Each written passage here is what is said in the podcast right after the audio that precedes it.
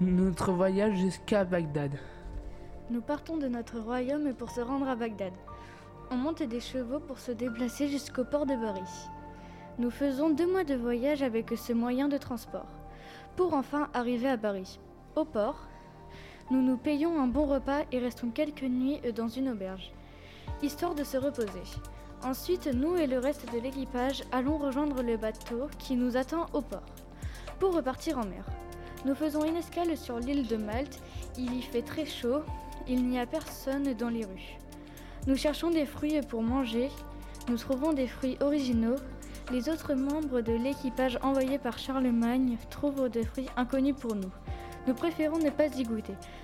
Après quelques jours sur l'île, nous repartons en direction de Bagdad. Après trois mois passés sur le bateau, on s'arrête sur une île, une île qui se trouve pas loin de Chypre. Nous trouvons plein de végétaux. Le soir vient, nous trouvons des citrons, des oranges et d'autres fruits qui nous semblent comestibles. Après trois jours sur l'île, nous la quittons. Après un nouveau mois en mer, on aperçoit enfin la Syrie, au loin. Arrivés, nous prenons des chevaux qui nous ont été réservés. Après avoir monté les chevaux, nous repartions en direction de Bagdad. Nous nous retrouvons dans une petite ville. Nous achetons de la semoule de blé, des fruits, des légumes. On achète aussi des habits propres et de l'eau pour ne pas se déshydrater. Sur le trajet, certains de nos hommes disent ne pas se sortir bien. Alors nous nous arrêtons quelque temps pour nous reposer.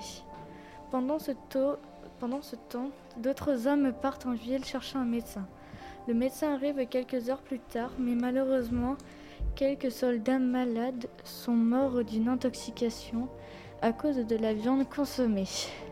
Mais la plupart s'en remettent et retrouvent la santé. Malgré ces pertes, nous repartons. Arrivés à Bagdad, nous sommes tous émerveillés par tous ces commerces, par toutes ces personnes qui crient et rigolent. Nous arrivons à Bagdad. Nous voyons plein de maisons colorées avec des toits plats en bois. Les murs sont en pierre peinte à la chaux. Les ruelles sont très étroites. Il y a beaucoup de marchés en plein air, des étals. Il y a de grandes toiles suspendues pour nous protéger du soleil et de la chaleur. Toutes les femmes sont voilées. On n'aperçoit que leurs yeux. La route est surtout faite de trous et quand on y passe avec les chevaux, on ne peut pas avancer très vite car il y a beaucoup de poussière. Nous buvons beaucoup d'eau car il fait très chaud. Le soleil tape très dur. Bagdad est bizarrement construit car il y a des étages et tout en haut il y a la grande mosquée. Nous arrivons à Bagdad. Nous, avons découvert de nouveaux plats comme le chobra qui est constitué de tomates, de courgettes, de carottes, de pommes, de de terre, de la coriandre, du poivre noir, de la cannelle du sel, du vermicelle et de l'huile d'olive. Il y a aussi le couscous qui est lui qui est constitué de courgettes, d'aubergines, de carottes, de céleri en branches, de tomates, du, du paprika, du sel et de merguez. Nous voici arrivés au palais du calife. Il se trouve à côté de la mosquée, qui elle désigne le temple dans lequel se pratique le culte musulman. Dans celle-ci se trouvent différents types de décorations qui furent utilisées pour orner la mosquée, mais il y a essentiellement des mosaïques. Toutes les mosquées sont orientées vers la Mecque qui se trouve à l'ouest de l'Arabie saoudite. Nous apercevons le calife. Il porte un pantalon, un pantalon très large et de belles chaussures. Il est très élégant. Bonjour Majesté, comment allez-vous? Très bien, merci. Je vous retourne la question. Nous faisons, nous avons faim, mais nous sommes surtout fatigués. Malgré cela, ça va. J'ai fait faire du couscous, été de cornes de cannelle, de gazelle, dit-il. Le calife, lui, gouverne l'Irak depuis la capitale, Bagdad, et, la ville qui n'a pas d'équivalent ni en Orient ni en Occident. En étendue, en importance, en prospérité, comme en abondance d'eau. Le calife représente représentant d'Allah sur terre, chef religieux, politique et militaire. Le vizir est le premier ministre et dans les provinces, pour aider le calife, il y a les émirs qui eux gouvernent et les cadis qui, qui eux sont juges.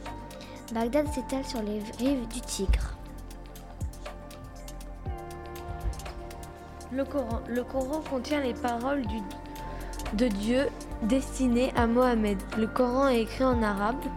Il, a, été rédigé il y a 12 ans après la mort de Mohammed, vers 644. Le Coran est divisé en 114 chapitres qui, eux, sont appelés les sourates, qui eux-mêmes sont divisés en versets. Le Coran est une condamnation du diable. Il promet aux personnes saintes le paradis et aux non-croyants l'enfer. Le rôle de la mosquée. Les musulmans se retrouvent tous les vendredis midi dans la grande mosquée pour prier sous la direction de l'i- l'im- l'imam. Le mésir appelle d'abord à la prière du haut du minaret. Dans la cour, les fidèles se purifient à la fontaine aux ablutions avant de pénétrer déchaussés dans la salle de prière. Là, ils s'agenouillent face au mur de la Qibla en direction de la Mecque indiquée par la niche du mirabe. Ils écoutent le serment de l'imam qui se tient en haut du mibar. La mosquée n'est pas qu'un lieu de prière, c'est un lieu où les croyants discutent, jouent aux échecs ou écoutent des poètes. C'est aussi un lieu d'enseignement. C'est également là que les juges rendent la justice, musulmane. Ce voyage nous a aussi permis d'apprendre quelques mots en arabe, comme bonjour qui se dit Sabah al-Kaïr, au revoir Ila Alika, merci Al-Ashkuruk, s'il te plaît Min Faldik, oui Naem, non là, Monsieur Saïdi, Madame Saïdati. Et je m'appelle Asmi. Après trois semaines passées ici à Bagdad, nous repartons en direction de Paris